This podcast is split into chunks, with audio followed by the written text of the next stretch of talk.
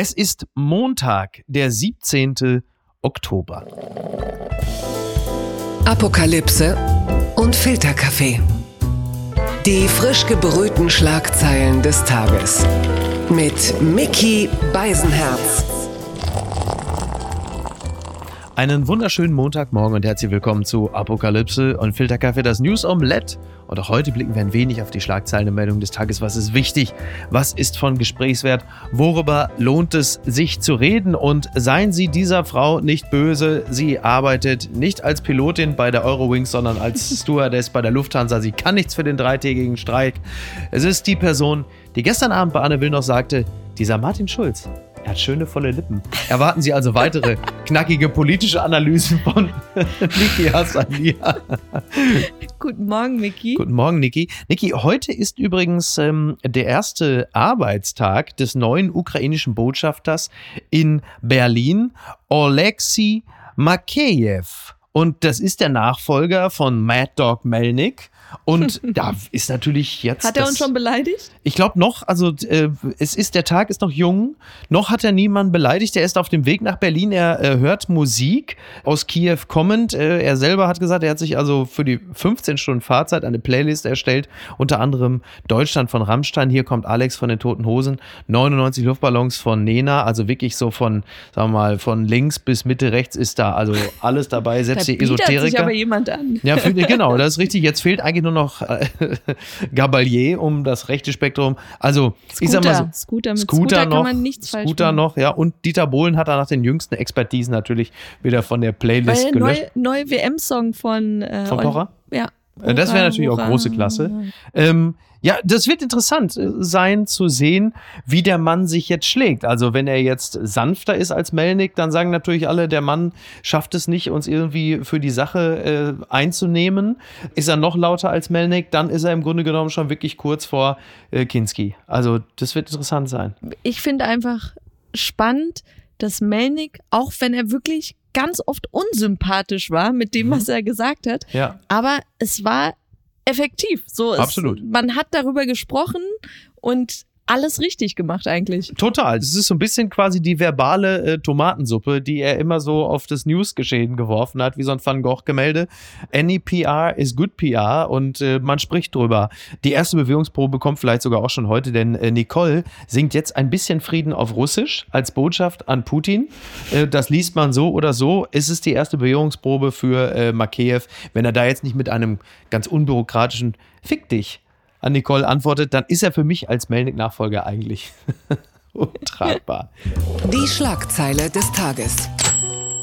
Wo Hoffnung besteht. Das ist ein Kommentar von Thomas Avenarius in der Süddeutschen und bezieht sich auf den Iran. Die Revolte und die blutige Niederschlagung im berüchtigten Evin-Gefängnis kann noch zum ernsten Problem für das Theokratenregime werden. Ja, wir ähm, haben das am Wochenende verfolgt. Das Gefängnis stand in Flammen, tut es möglicherweise noch. Ich habe die aktuellsten Entwicklungen jetzt gerade Wer nicht- weiß, ey, wem Ja. soll man da vertrauen? Also der Regierung sicherlich nicht. Ja. Und deshalb auch die Zahl der Toten. Genau. Offiziell sind es vier. Ja, Aber ähm, man muss dazu vielleicht, vielleicht sagen, hängt man doch lieber in Null noch dran. Wer Ja. weiß. Man muss dazu sagen, dieses Gefängnis ist natürlich berüchtigt, weil dort vor allem natürlich die ganzen oppositionellen Regimekritiker, aber vor allem halt eben auch, was heißt also nicht aber, sondern vor allen Dingen und.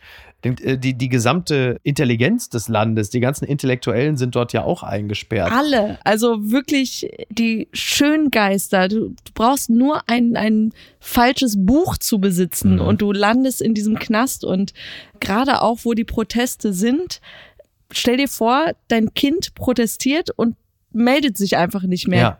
Du kannst davon ausgehen, es ist wahrscheinlich da gelandet. Mhm. Und ähm, das hat mir auch wirklich das Herz gebrochen zu sehen, wie diese ganzen Familien, diese, diese Autos da alle hingefahren sind, Ja. als es ähm, gebrannt hat, um zu wissen, ist meine Familie in Ordnung? Ja. Also haben sie es überlebt? Was passiert da? Und man weiß jetzt nicht, wer Brandstifter war, Ja, aber ganz ehrlich, wir alle Exil-Iraner und auch die Demonstranten gehen davon aus, dass es von der Regierung Mhm. selbst gezündet wurde, um ja seine Gefangenen, die Kritiker bei lebendigem Leibe wirklich zu verbrennen. Also, Also der Kommentar, der sagt ja unter anderem auch, der Brand im Evin-Gefängnis wirft ein Schlaglicht auf die Brutalität, mit der das Regime antwortet.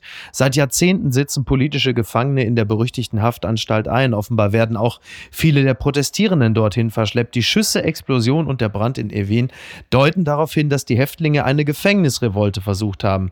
Wenn bekannt wird, was geschehen ist, und es wird bekannt werden, dürfte das anzunehmende Blutbad den Aufstand noch anheizen. Es sind nicht einzelne Untaten, sondern deren oft zufällige Abfolge, die Unrechtsregime am Ende das Genick brechen. In der Islamischen Republik besteht inzwischen zumindest die Chance, dass es so kommt. Und trotzdem nochmal die Frage, wieso findet dieses historische Ereignis in der deutschen Öffentlichkeit, will ich noch nicht mal sagen, aber zumindest in der deutschen Bundesregierung so vergleichsweise wenig Beachtung. Wieso? aber sogar in den so? Medien. Also es wird gerade ein bisschen mehr, Mhm. weil es einfach brisanter wird. Also du kannst einen, einen Brand in einem Gefängnis dann nicht ignorieren. Aber trotzdem habe ich wirklich das Gefühl und, und auch wenn ich mit Freunden darüber spreche, dass sie alle wirklich nur über Social Media und an der Stelle auch wirklich Danke an Düsen Tekal oder Mhm. Gilda Sahebi, die sehr gut berichten und Ja. wirklich die ganze Zeit dran sind. Aber so in den offiziellen Medien findet man es eher auf Seite 4 und so. Und meine Theorie, und ich, ich bin keine Expertin von nichts, aber es sind drei Szenarien, die für mich Sinn machen würden. So, das erste ist natürlich dieser Nukleardeal mit dem Iran, dass du wirklich verhindern willst, dass ein Land wie Iran eine Atomwaffe besitzt. Auf der anderen Seite denke ich mir, wie viel Vertrauen kannst du in ein Land setzen, das jetzt schon Verhandlungen forcieren will, indem sie die Kameras abdecken oder abschalten Ja. und ja, diesen Prozess äh, vorantreiben wollen. Und dann denke ich mir so, nee, ihr seid nicht in dieser Machtposition. Deshalb denke ich mir, das macht für mich keinen Sinn, dass du sagst, ey, wir wollen mit diesen Monstern verhandeln. So, als zweiten Punkt denke ich mir, die Stabilität im Nahen Osten, weil der Iran ist wirklich ein starker Partner gegen den IS. Ja. Also der Iran hasst den islamischen Staat und solange sie an der Macht sind, brauchst du hier im Westen, zumindest ist die Gefahr, wird nicht größer, dass Ja. wieder Terroranschläge hier stattfinden. Und da kann ich dann die Position verstehen, dass man sagt, ey, lass uns lieber dafür sorgen, the devil that you know, Ja, ja. dass die das Ganze stabil halten. Auch auf die Gefahr hin, dass du die iranische Bevölkerung über die Klinge springen lässt. Genau, genau. Und dann ist das dritte, sie interessieren sich nicht. Und das will ich nicht glauben. Und deshalb denke ich mir, bitte wieder sechs in Kommunikation. Sagt, sprecht diese Gedanken wenigstens aus. Lasst uns daran teilhaben. Sagt, wovor ihr Angst habt. Warum ihr so ein bisschen apathisch wirkt. Weil ganz ehrlich, von Scholz, ich habe nichts gehört. Mhm. Und ich dachte mir auch so wirklich, Obama hat jetzt endlich was gesagt, dass er zugegeben, dass sie 2009, als die grüne Revolution im Iran war, da echt mehr hätten machen müssen, dass das eine Chance war, die sie verpasst haben. Und ich finde, ganz viele Stimmen, die sich jetzt zumindest so rauswagen und, und was sagen. Und ich denke mir so, unsere Regierung, und ich war am Anfang ganz ehrlich, ich mochte den Ton anfangs von einer, ich nenne sie jetzt nochmal, Gilda Sahebi, anfangs nicht, weil sie hat immer wieder so gesagt, ja, Annalena Baerbock, warum sagst du nichts und warum machst du nichts? Und ich dachte mir, oh, nicht, nicht diese Melnick-Strategie in Ja, dem Moment, weißt ja. du, bleib, bleib noch sympathisch, weil du willst ja, dass sie was für uns tut. Mhm, und ja. deshalb versuch's auf die freundliche Art. Und ganz ehrlich, wir sind jetzt in Woche drei Mhm. und diese Stille ist wirklich ohrenbetäubend, dass du dir denkst, irgendwas, irgendwas. Und, und jetzt kann ich's verstehen. Also sogar wenn jemand wie ich, der flugbegleitermäßig immer auf Freundlichkeit bedacht ist, denkt mir so, macht was. Söder ist. Eine Leberkässemmel und fordert dabei, und ich zitiere gerne die Bild, Söder fordert Anti-Putin-Schutzschirm für Deutschland. Wir müssen Raketen und Luftabwehrsysteme installieren. Also das ist wirklich äh, faszinierend, denn man muss sich dazu einfach dieses Bild vorstellen. Ja, du hast also einerseits wirklich also Captain Bavaria, der gerade das Luftabwehrsystem für Deutschland fordert, steht aber dann für die Bild am. Sonntag da bei so einem Metzger und hat dann so eine Leberkässemmel in der Hand. Die Bildunterschrift Bayerns Ministerpräsident kauft in der Metzgerei Rudolf Meyer direkt am Viktualienmarkt in München eine Leberkässemmel für drei Euro. Letztes Jahr kostete sie noch 50 Cent weniger. Wo warst du, als die Leberkässemmel 50 Cent mehr? Also, der ist ja dann auch hingegangen. Also für den Fotografen proaktiv hat er gesagt, schauen Sie, wir müssen jetzt da vorne gehen. Und dann macht er das Foto halt dort und äh, fordert aber gleichzeitig also diesen Luftabwehr. Also so ein bisschen so wie, wie damals ja äh, Bayern, ne? Laptop und Lederhose. Das ist jetzt quasi äh, Leberkäse und Lasertag. Also ähm, die, der Mich ganz hat, große mich hat es Wurf. eher an George W. Bush erinnert, wie er da auf dem Golfplatz steht. So, oh, und dann erst ja. so ein Close-up, wie er dann so zum 11. September was sehr Wichtiges sagt Mhm. und dann plötzlich aber, und jetzt schaut euch meinen Schlag an. Ja. Toll. Ja, also Söder hat natürlich wieder mal äh, der Bild am Sonntag, also seinem Verlautbarungsorgan, ein großes Interview gegeben und adressierte natürlich äh, die Angst äh, vor Corona und äh, die Energiekrisen. Und dann sagte Söder den Satz: Schauen Sie, Angst und Unsicherheit sind der Treibstoff für Extremisten. Gut, da will natürlich Söder auch ein bisschen was von abhaben. Er geht also selber mal mit dem Kanister hin und macht nochmal an der Zapfsäule selber mal nochmal den Tank voll. Es ist ja auch verständlich. Und dann sagte Söder halt auch so Sachen wie, schauen Sie, Bundeskanzler Olaf Scholz hat einen Doppelwumms angekündigt. Bislang spielen wir bestenfalls ein Wümschen.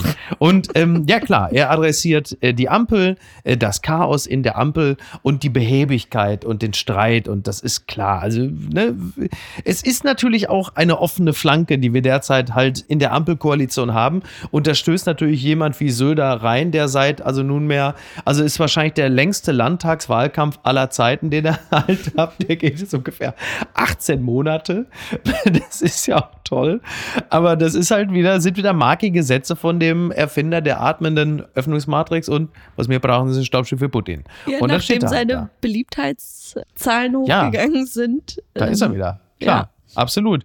Und er, er sagt ja, also auf die Frage, was würden Sie als Kanzler machen? Ich denke, da hat er schon in dem Moment, also innerlich, Ich muss weg. hat er schon, wenn sich zwei Minister ständig streiten wie Lindner und Habeck. Und dann sagte er, der Kanzler muss seine Richtlinienkompetenz einsetzen und die beiden Streithähne zur Ordnung rufen. Der öffentliche Streit schadet nicht nur dem Ansehen der Ampel, sondern lähmt die Handlungsfähigkeit der Bundesregierung und schwächt damit die Demokratie insgesamt. Ja, also ich meine, dass der Kanzler die Richtlinienkompetenz einsetzen muss, das ist sicherlich nicht ganz verkehrt.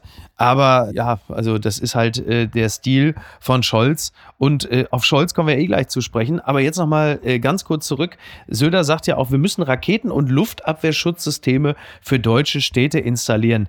Damit hätten wir einen kompletten Schutzschirm über Deutschland. Äh, Hast du, hast du nicht das Gefühl, das wird alles jetzt so richtig dystopisch, was so eine Art Iron Dome an jeder? Ecke aufsteht oder so eine Glocke, genau Ja. wie in dem Simpsons-Film, so eine, so eine Glasglocke, die uns Klosch, vor allem. eine gewaltige Klosch über Deutschland. ähm, ja, was sind das für Fantasien? Also ich, und zurück zu, bitte macht die Welt besser. Ich. Naja, ich äh, möchte auch kurz die Frage stellen, also wo soll denn da wiederum das, also Sondervermögen Iron Dome oder was kommt dann? mit noch einmal 200 Milliarden. Äh, will sie, glaube ich, nicht ganz mit hinkommen. Blattgold. Treffen von Scholz, Habeck, Lindner, Ampel ringt weiter um Kompromiss im AKW-Streit. Das berichtet die Tagesschau. Im Streit um den Weiterbetrieb der drei verbliebenen deutschen Atomkraftwerke wollte die SPD zeitnah einen Kompromiss finden. Die Gespräche zwischen Scholz, Habeck und Lindner sollen dazu heute fortgesetzt werden. Ob die drei verbliebenen Atomkraftwerke in Deutschland weiter betrieben werden sollen oder ob nur zwei von ihnen in Reserve gehalten werden, ist weiter unklar. Ja, und das müsste aber jetzt langsam dann auch mal passieren. Also beim Grünen Parteitag hat man ja beschlossen, äh, dass die beiden süddeutschen Atomkraftwerke ISA 2 und Neckar-Westheim bis zum 15. April in Reserve bleiben sollen. Das AKW Emsland soll also zum 1. Januar abgeschaltet werden. Bei der FDP ist es aber so, dass sie sagen, ja, die Kraftwerke, die sollen aber bitte bis 2024 weiter betrieben werden, um den stark gestiegenen Energiepreis, also den Energiepreisen entgegenzuwirken. Und eventuell wollte die Partei sogar bereits stillgelegte AKW wieder reaktivieren. Also es sind natürlich zwei sehr schwer vereinbare Dinge, zumal die äh, Grünen auf ihrem eigenen Parteitag ja eh schon mal der Basis beibringen müssen, dass sie überhaupt irgendwie die AKW noch weiterlaufen lassen. Da ist mit der Reserve ist schon quasi, also die Grenze der roten Linie erreicht. Und auf der anderen Seite hast du die FDP, die sagen, ja Freunde, das reicht aber nicht. Äh, wir wollen bis 2024 weitermachen und zwar mit noch mehr AKW. Ja, ich habe wirklich jetzt mehrmals gelesen, was dieser Reservebetrieb bedeutet. Und Mhm. ich dachte, wir hätten uns alle schon vor Wochen darauf geeinigt, also auch die Experten hätten gesagt, das ist eine absolute Lose-Lose-Situation, weil du hast dann immer noch Mhm. die Gefahr, die von so Kraftwerken ausgeht, Ja. aber hast keinen Nutzen davon. Und dann Ja. denke ich mir, ja, dann gebt euch den ganzen Ruck, liebe Grüne. Das ist also, ja klar, also wie gesagt, wir sind ja nun auch da äh, keine äh, Energieexperten. Also es ist so, im ersten Quartal 2022 erzeugten AKW amtlichen Angaben zufolge 6% des Stroms in Deutschland, Gaskraftwerke 13 Prozent. Neben Strom erzeugen Gaskraftwerke allerdings häufig auch Heizwärme und können deshalb nicht einfach durch ein AKW ersetzt werden.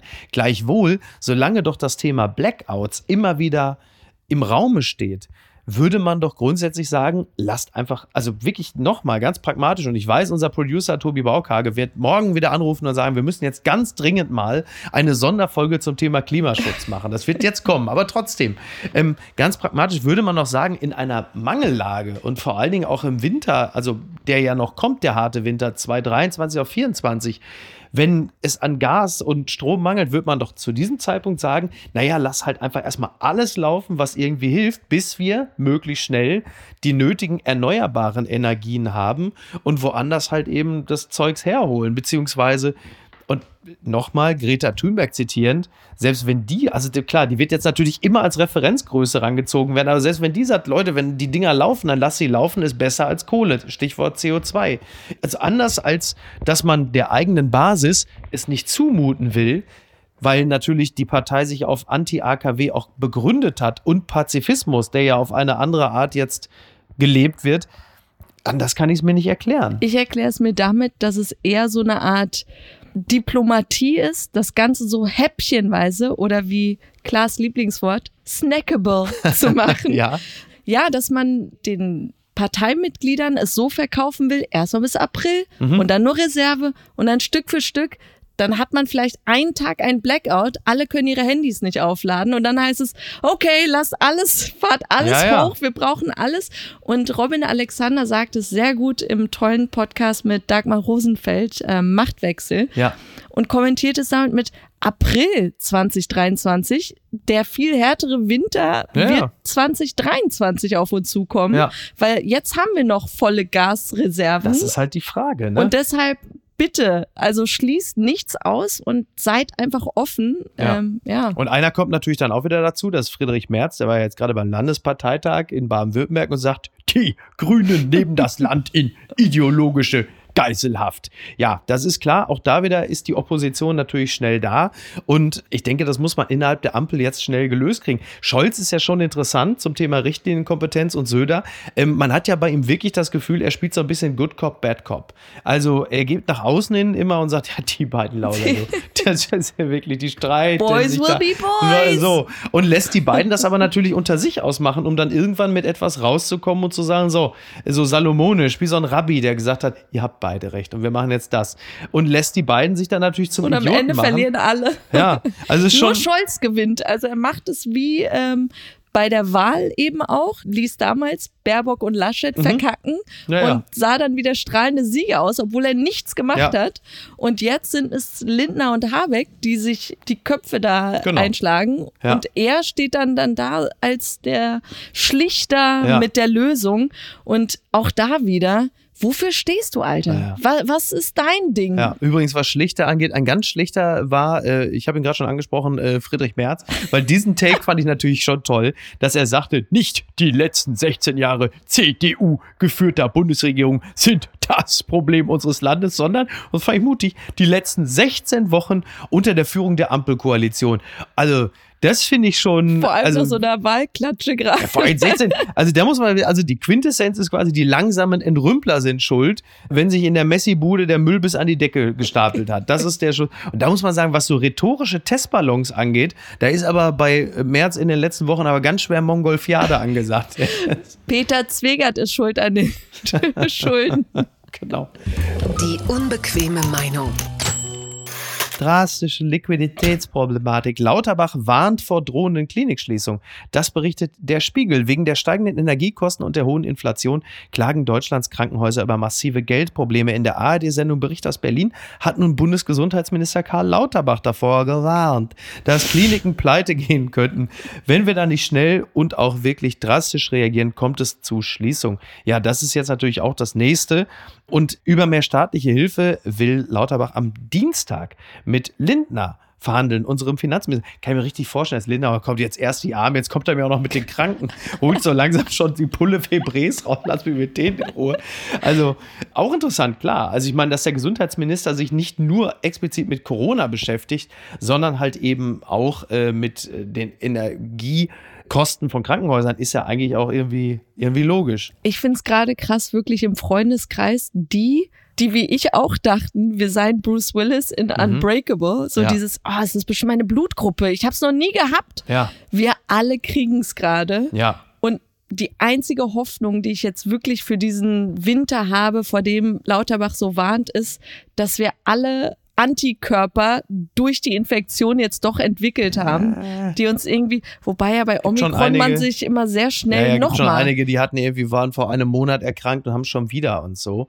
Wie Ähm, fandest du Margarete Stokowski als Testimonial für die neue Impfkampagne? Ja, ich, ich fand es bemerkenswert. Also ich fand es, sagen wir es mal so, vor die Bundespressekonferenz zu treten, um auf Long-Covid hinzuweisen, was ja etwas ist, was es zu 10 Prozent in der Bevölkerung gibt. Dafür war es gut. Was mir, Absolut. und es ist natürlich übrigens auch in diesem Zusammenhang völliger Unsinn und auch niederträchtig, irgendwelche Insta-Posts zu nutzen, wo sie irgendwie Brot gebacken hat und sich äh, tätowiert ja. hat, um darauf hinzuweisen, dass Long-Covid ein Hoax ist und sie uns da was vormacht. Also das ist wirklich Genau, unterste mit Kanone. Long-Covid wie ein wirklich todkranker im Bett Ja, ja. nur noch liegen. Genau, äh, also zu das ist ja nun wirklich, ja. das ist als würde jemand einmal lachend aus dem Kino kommen und du würdest sagen, du hast doch gesagt, du hättest eine Depression. Also das ist ja wirklich das allerletzte.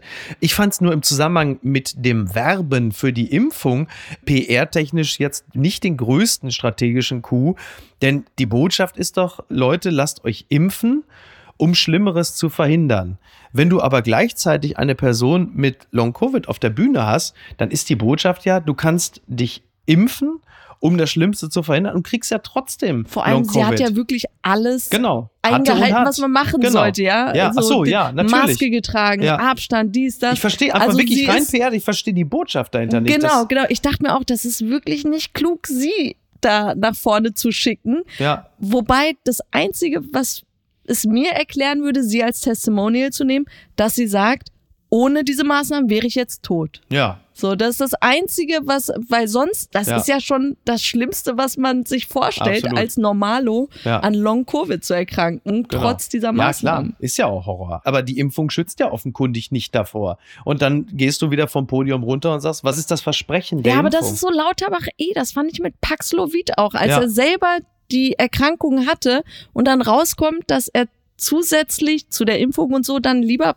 selbst sich noch mit Paxlovid behandelt, Ja. wo du denkst, ja, aber das lässt die Werbewirkung für die Impfung jetzt auch nicht gerade äh, besonders hochstrahlen. Exakt. Übrigens, dass Karl Lauterbach überhaupt noch da ist, ist ja äh, nun zunächst einmal aber sehr, sehr gut. Denn eine gewisse Elisabeth R. wurde ja äh, festgenommen. Sie war die Redelsführerin einer Gruppierung, die von der Bundesanwaltschaft schon länger unter die Lupe genommen wurde, als rechtsterroristische Vereinigung. Diese Elisabeth R. wurde ja festgenommen. Und die Meldung war unter anderem auch von der Westen, Terror-Oma will ihn entführen, um Bürgerkrieg auszulösen. Terror-Oma. Fragt man sich auch, was sagt der Kopf ab Saudi, das Karatehuhn? Stell mir das aber auch jetzt vor, wenn Lauterbach entführt würde. Dann äh, kriegt er das Essen und sagt, also da ist also zu viel Salz und, und nein, und der Tee, da, ich hoffe, da ist jetzt kein Zucker drin. Oh. Lässt alles immer zurückgehen. Sagt also, da, bringen Sie mich lieber um, bevor ich da noch einmal zu viel Salz. Aber gut, wir wünschen ihm alles Liebe, alles Gute. Das gibt's doch gar nicht. Das nur kurz gemeldet, damit man sich richtig alt fühlen kann. Eminem wird heute 50 Jahre alt. Wow. Wow, oder? Eminem in seiner Karriere wirklich äh, alles und jeden beleidigt in einem Metier, das traditionell eigentlich eher von anderen dominiert wird. Er ist so ein bisschen der André Melnick des Rap, muss man sagen. Ne?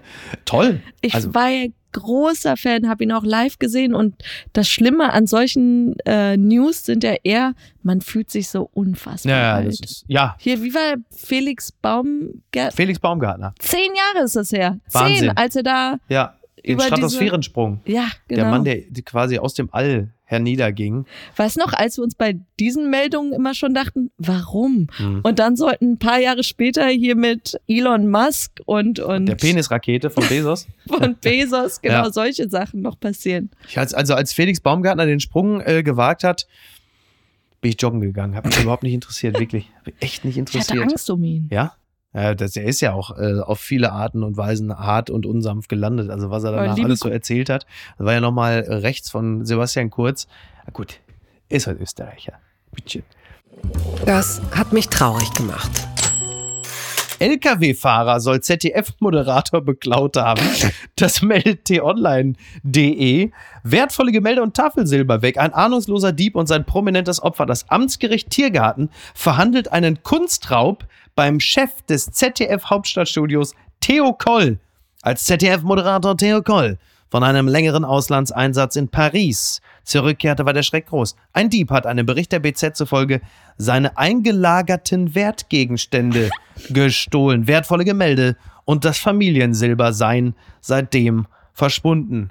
Ja, ich äh, zitiere noch. Der Kraftfahrer gab nach Angaben der BZ zu, dass er die Kunst aus dem Lager in Berlin-Tegel gestohlen hat. Mindestens 22 Bilder fehlten in der Sammlung, darunter ein wertvolles Gemälde von Martin Borowski aus der Leipziger Schule.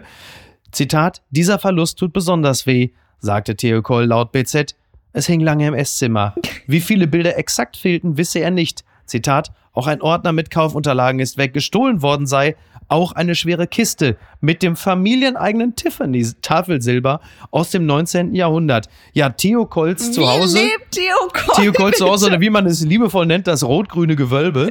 Der hat mehr Kunst daheim als der Emir von Katar. Ne? Allein die Tatsache, dass er sagt, wie viele Bilder exakt fehlten, weiß man nicht. Wie viele Bi Bilder hängen da? Ja. Gab es da nicht diesen einen Scheich, der äh, Van Gogh, Salvator Mundi, ne? genau, einfach so auf 450 seinem Schiff da Ja, hängt? Salvator Mundi für 450 Millionen oder so. Ja, ja. Wahnsinn. Und das ist wirklich so, ich, ich fand interessant, dass man von dem Raub Ja. nichts gehört hatte, Ja, bis im es zu ZDF dieser werden sie es wohl nicht gemeldet ja, haben. bis es zu dieser Verhandlung kam Ja. und die Bild da natürlich Ja, klar, stand, die Bild weil ist sie denen natürlich- ans Bein pinkeln wollen. Ja, klar, die Bild ist natürlich völlig begeistert. Die BZ ist ja auch Springer. Und die lieben es natürlich, wenn einer vom öffentlich-rechtlichen Rundfunk, eine führende Figur der Leiter des Hauptstadtbüros, wenn ihm Kunstgegenstände, das Familiensilber, vor allen Dingen auch mindestens 22 Bilder fehlten in der Sammlung. Also das ist Aber auch natürlich diese Details. Er kam aus Paris zurück, Ja, der alles, Fatzke. alles, alles, total. So. Ja, das ist wirklich faszinierend. Ich meine, dass man als Journalist Eier haben muss, das wissen wir, aber wir meinten nicht Fabergé-Eier. Ja? Das ist schon, das ist schon toll. Vor allem die Remos und die Abu Chakas, die gucken jetzt immer Berlin direkt, um zu gucken, wann er nicht zu Hause ist. Das ist wirklich, es ist wirklich, The new Bling Ring. es ist wirklich, ich bin absolut begeistert. Toll. Also wir wünschen natürlich, um Gottes Willen, wir wünschen alles Gute. Vor allen Dingen äh, ist natürlich bitter, der Angeklagte David S. habe Prozess angegeben, die Bilder für 450 Euro an einen bekannten Berliner Kunsthändler verkauft zu haben. Es ist wirklich, eBay Startpreis 1 Euro. oh wow. Ganz weit vorne. Toast au wei. Eine to wirklich, das muss man wirklich sagen, das kann die Bild dann doch. Ja, der Toast ist das beliebteste Brot der Deutschen. Mit 27,9 Prozent löst es das Mischbrot als Nummer eins ab. Ja, also Toast au wei. Toast hat wenig Biss und viele Kalorien, aber ein Vorteil, es ist billig. Für rund 1,50 Euro pro Packung greifen viele bei den weichen Scheiben in Plastiktüten zu. Ja, also die sind ja wohl nicht mehr ganz bei Toast, die Deutschen, verstehst du? Ne? So, also ja, ich sag's jetzt mal so, dass, mich hat's ein bisschen überrascht, weil das heißt ja immer im Ausland Ja. vermissen ja die Deutschen in, in den USA das Vollkornbrot, das Gute oder das Graubrot. Meine so. Freundin Joanna, als sie Erasmus in Barcelona gemacht hat, Niki, bring mir unbedingt Brot mit, bring mir deutsches Brot mit, ich vermisse es. Und dann ist es Toast. Ja, Vielleicht hat es auch was mit unserer schlechten Gesundheitsversorgung zu tun, dass das halt- das einzige Brot ist, was wir noch kauen können. Also keine Ja, Ahnung. und es ist halt wirklich wahnsinnig billig. Ne? Andererseits muss man sagen, Niki, ohne Kanten, weich und farblos. Das Toastbrot ist so beliebt, es wurde 2021 sogar zum Kanzler gewählt. Ne? Der Trick der Woche. Ich muss es leider nochmal melden. Nochmal die Bild, es tut mir wirklich leid. Und das zum Start der Woche. Ernsthaft, zweimal in Springerpresse, das geht nicht anders. Er imitiert mehr als 70 Stars. Stimmwunder, zieht ins Promi Big Brother Haus ein. du? Ja, ich mach's. Nein, es ist Star-Parodist Jörg Knör. Ab dem 18. November ist er Teilnehmer bei Promi Big Brother auf Sat, Sat, Sat 1. Das gibt's noch. Was? Naja. Gut, also äh, ja, also ist wohl schon mehrfach an ihm gebaggert worden, aber jetzt ist er auf jeden Fall dabei. Und da kann man sich natürlich in etwa vorstellen, was läuft. Jörg Knör hat übrigens mal zu erkennen gegeben, auf die Frage, wie kann man Promi-Stimmen nachmachen? Das war mein Lieblingszitat. Ich habe das absolute Gehör. Eine Stimme muss in fünf Sekunden wieder zu erkennen sein. Ich gehe um die Alster und babbel laut vor mich hin. Wenn ich rum bin, ist die Stimme zu 100 Prozent. also er ist wirklich ein sehr, sehr guter äh, Parodist. Also speziell, wenn man sich für Tote interessiert. Aber es ist, also er Schauen ist ein dann? sehr netter Mann. Das muss man dazu sagen. Er ist ein sehr netter Mann. Er ist ein sehr, sehr guter Karikaturist und er ist, er ist ein sehr, sehr guter äh, Stimmenimitator. Warum ich das aber ich ahne, Aber? aber ich ahne, was kommt. Er wird natürlich da reingehen. Er wird natürlich die ganze Zeit, da macht er Inge Marschall, da macht er Udo Lindenberg und ein bisschen Rudi Carell und erzählt. Das alles wird natürlich kaum reingeschnitten. Sie werden es nur reinschneiden, wenn er den an Tag zwei damit natürlich fürchterlich auf den Sack geht, weil er halt die ganze Zeit natürlich immer nur äh, als Rudi Carell irgendwas macht und immer die ganze Zeit redet. Und an Tag drei ist er schon die Hassfigur des Internets. Das ist, es läuft ja immer so. Das ist ja leider so ein bisschen die Tragik dieser alten Unterschätze Showbiz-Größen. ihn nicht, aber gerade deswegen diese alten Showgrößen, Mhm. dass ähm, sie doch eine Form von Tragik vermitteln können, Ja, da- das die dann ist für den allerdings Zuschauer richtig. wieder sehr interessant werden. Und Ja, ähm, Tragik, aber die müssen dann natürlich auch, wie sagt man so schön, auch likable bleiben, ne? So. Und die aber du hast Gefahr ist halt gerade einfach. gesagt, dass er ist. Like a snack. Ne? ja, ich, ich bin gespannt. Ich bin gespannt. Übrigens, äh, Promi Big Brother, das finde ich auch toll. Das soll pünktlich zur Fußball-WM starten. Und äh, deshalb werden die äh, Stars von Promi Big Brother diesmal in eine Unterkunft einziehen, die an ein Fußballstadion erinnert. Herzlichen Glückwunsch. Toll. Also wie man sich so unnötig dann auch noch mit Katar da irgendwie verbrüdern kann. Ähm, klasse. Hurra, hurra! Ja. Da wird er natürlich die ganze Zeit Uli Hoeneß machen, denke ich mal, ne? Bitte, äh, müssen Sie das Schieber Doch akzeptieren? schön hier. Oder wie das, äh, um noch wenigstens das schönste Hoeneß-Zitat von der Bayern-Jahreshauptversammlung an einen Kritiker des Katar-Deals noch zu zitieren. Ihr Auftritt war peinlich. Das ist der Fußballclub Bayern München und nicht die Generalversammlung von Amnesty International. Das ist alles weitere dazu äh, hören Sie heute noch in unserem äh, Partner-Podcast Fußball MML. Und was schreibt eigentlich die Bild? Lieber Christian Lindner, warum ist der Typ nicht mehr gefragt? Eine Wahl nach der anderen verlieren Sie. Schleswig-Holstein, NRW, Niedersachsen. Warum können Sie nicht mehr gewinnen? Ich glaube, dass sich das Männerbild in Deutschland verändert hat. Sie sind Porsche-Fahrer, haben eine Rennfahrerlizenz, einen Jagdschein, einen Angelschein. Ihre schönste Beschäftigung, sagten sie, sei, mit der Hand ihren Porsche zu waschen. Die Wähler wählen einen anderen Mann. Er heißt Robert Habeck. Er ist ein Philosoph, ein Welterklärer. Er ist so ganz anders als Christian Lindner. Er brettert nicht mit Autos durch die Gegend. Er denkt nach. Er ist ein ganz anderer Mann als Christian Lindner. Ich habe Angst, dass die Ampel platzt. Zu verschieden sind die Menschen in der Ampel. Herzlichst, Ihr Franz Josef Wagner. Ja, Ist das so der beiden? Es Ja. könnte ein Armageddon drohen. ja genau. Ich habe ist Angst, dass wirklich- die Ampel platzt. Gott, oh Gott, oh Gott. So, äh, ich gehe jetzt meinen Porsche waschen und dann sammle ich nochmal alle Kräfte, denn am Mittwoch geht es in München nochmal live auf die Bühne. Apokalypse und Filterkaffee live mit fantastischen Menschen auf der Bühne. Alexander Gorkow, Jakob Yay. Lund. Das Café Arschloch Yay. wird also schon äh, lang und breit vorher die äh, Espresso-Tinis der Stadt testen. Andreas Loff ist wie immer auch dabei. Und natürlich auch Niki Asania, die da natürlich überraschend auftauchen wird, wie, wie üblich. Ne, Niki, oder? Ich muss fliegen. Ja. Na, du tu doch jetzt mal, tu doch, wenn es so, als wärst du dabei. Ich komme. Ja, siehst du, also sie kommt, meine Freunde, sie kommt natürlich auch. Da können Sie sich drauf verlassen. Ganz toll. Also, wir sehen uns in München. Allen anderen äh, wünschen wir natürlich auch einen schönen Start in die Woche. Bis denn. Tschüss. Du komm! Oh, Apokalypse und Filtercafé ist eine Studio Bummens Produktion mit freundlicher Unterstützung der Florida Entertainment. Redaktion Niki Hassania. Executive Producer Tobias Baukhage. Produktion Hanna Marahiel. Ton und Schnitt Niki Fränking. Neue Episoden gibt es immer montags, mittwochs, freitags und samstags. Überall, wo es Podcasts gibt.